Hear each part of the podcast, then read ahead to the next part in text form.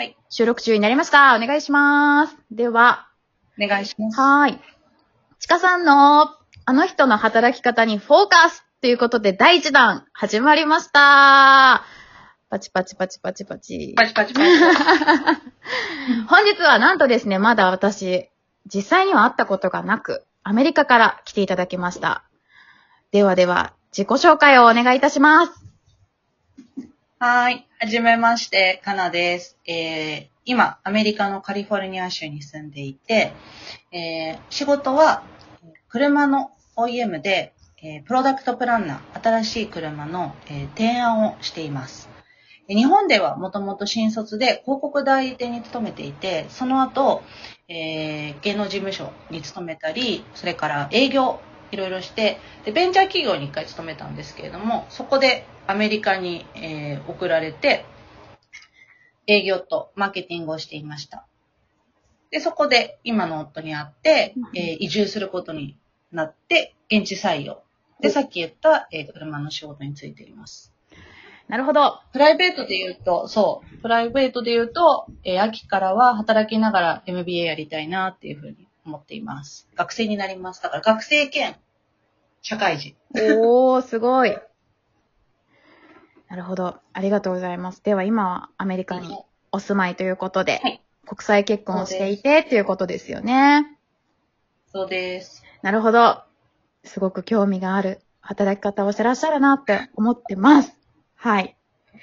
で、なんか夢とか、ちょっとめっちゃ飛んじゃうんですけど、夢とかあるんですか？こうなんか、こう MBA 取るって結構、ね、あのやっぱり、いや、される方とか多いのかなって思うんですけど、今後どうなりたいとか、夢ってありますか？なるほど。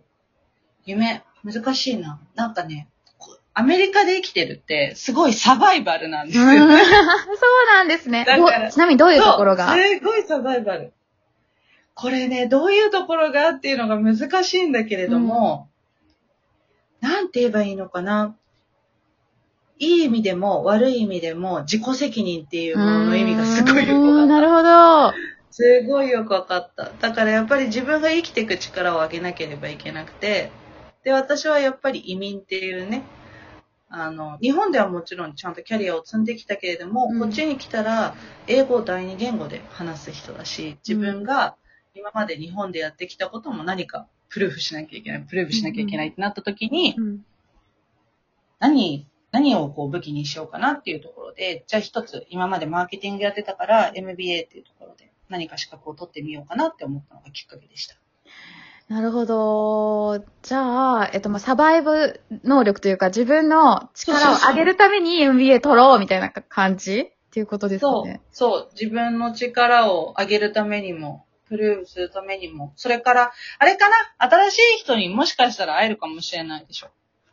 確かに。その学校でってこと人たちから。刺激を。そうそうそうそうそう。で、みんな社会人。うんうん、うん。ほとんどの人が社会人だから、まあ、自分と同じような年齢の人だったり、自分と同じようなバックグラウンドの人たちだったりに会うことができて、なんかまた新しい発見とか成長につながればいいなっていう感じ。っていうとめちゃくちゃ私成長欲強い人に聞こえると思うんだけど。強いっしょ。絶対強いと思ってる。めちゃめちゃね、かなさんでもねねそうこの、この本がいいよとか、これの YouTube いいよとかめっちゃ教えてくれて、あーなんかすごいなーって思いながら、いつも思ってる。で でもね、そうじゃないの。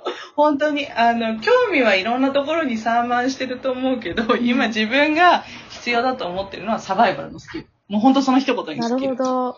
じゃああれですか、例えば結構多いと思うんですけど、ご質問とか、そのご相談とか、ツイッターとかでご相談多いかなって思うんですけど、この、やっぱりアメリカ行きたいとか、留学したいみたいな人って、サバイブ能力って身につけ、つけれるもんかわかんないけど、つけた方がいいですかね？住みたいとかっていうつ人。いてくと思う？嫌でも。ついてくる？そっかそ嫌っか。でも絶対ついてくる。嫌でも絶対ついてくる。こっちに来たら、うん、嫌でもついてくると思う。なるほどね。面白い。じゃあ、あれですね。いとりあえずもしかして行ってみたら何か変わる可能性もあるってことですかね？こう行きたいなって思ってる人結構多いじゃないですか。こう、うんうんうんうん。なんか行きたいって言ってる人とかを、なんか私は動かしたいなって思うところがあるんだけど、こう、そういう人たちに何かめがける言葉があるとすれば、言ってみると、もしかして変われる？それともなんか、何なんだろうな？なんかそういう動かすきっかけみたいな、ありますか？自分がこう行きたいと思って、実際に行けたきっかけだったりとか。あー、なるほどね。なるほど。行きたいと思って行ったきっかけか。それ、すごく面白いね。どっから話せばいいかわからないんだけど。うんうんうん 私、一回すごい、あの、ブラック企業みたいなのにハマっちゃったことがあったの。ハマっちゃったっていうか、まあそこに勤めてたことがあって、辛い。もう辛いから、仕事をね、辞めたの。もうその時は。先に次を見つけないで、もう先に仕事を辞めたの。日本で？私すごい A 型で心配性だから、そう、日本で。うん私すごい A 型で心配性なのに、私が先に仕事辞めるっていうのはすごいことだったのね。えーしんどかったんだね。うんうん。そう、しんどかったの。で、そこで自分の中では、キャリア止まったって思ったのね。なるほどね。そう。で、キャリア止まったんだけれども、自分の中では、やっぱりなんか海外で仕事したいなとか、そういうの、思いがあったの。うん。で、お給料っていう面でもなんか一発逆転したいじゃないけど、うん。そういうのがあって、さあ、今この、ほんとね、ゼロベースになっちゃった自分で、何の仕事しようってなった時に、たまたま、あの、日系の航空会社の、あの、CA さんのね、仕事を募集してたのよ。ほう。CA ってあの、客室乗務員さん。うんうんうん。そう。で、客室乗務員の仕事を見た時に、海外行けるよね、これって思って。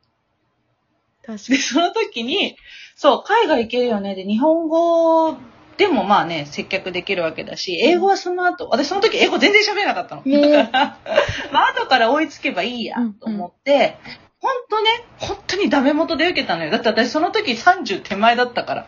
だから受かるとも思ってなかったし、ダメ元で出したら、そう、ダメ元で出したら受かったの。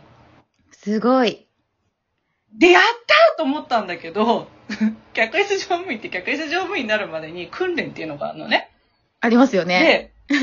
そう、訓練っていう、あの、よくほら、ドラマとかにもなってる、あの、訓練ってやつがあるんだけれども、あれってやっぱりみんなまとめて研修されるから、何月スタートですってあって、私がこう、アサインされた研修は、まだだいぶ先だったの。ほう。でどうしよう、それまでもんなしなんですけどって、お金ないんですけどってえ、何ヶ月ちなみに？3ヶ月だった、その時。おーなるほど。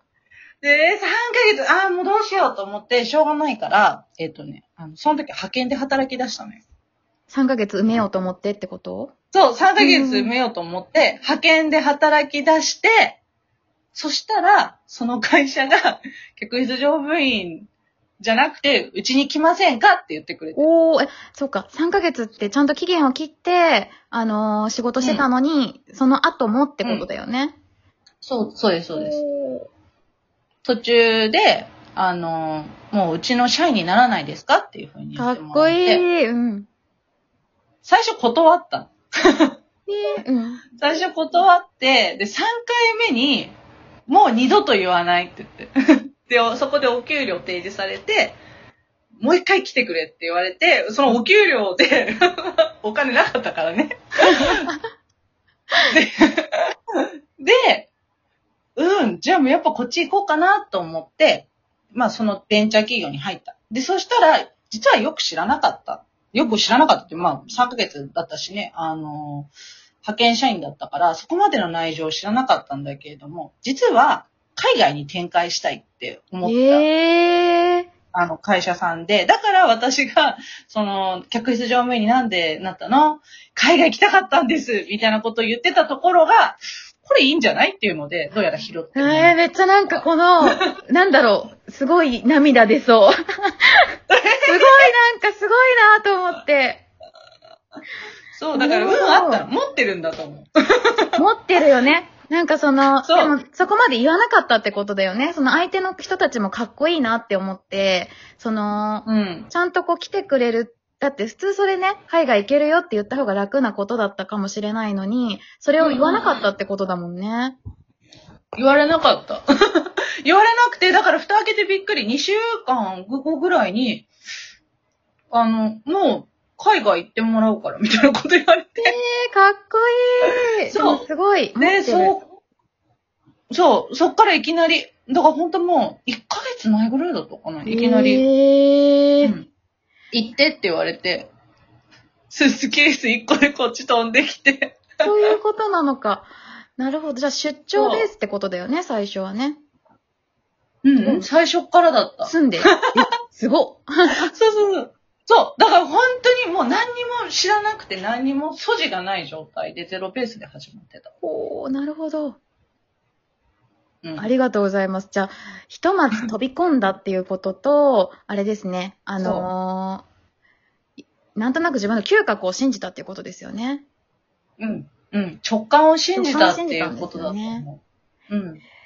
なるほど。だからそうそう。あの、回答まで遠回りになっちゃったけど。そうなの。直感は大事だと思う。だって結局その時にしなかったら絶対後悔するんだよ。うん。だからあれだね、うんやっぱり一歩踏み出したかなさんすごいっていう感じなんだなって思いました。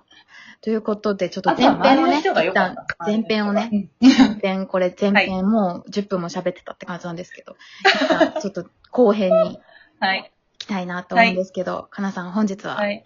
ありがとうございました。後編もよろしくお願いいたします。はいパチパチパチパチパチパチ。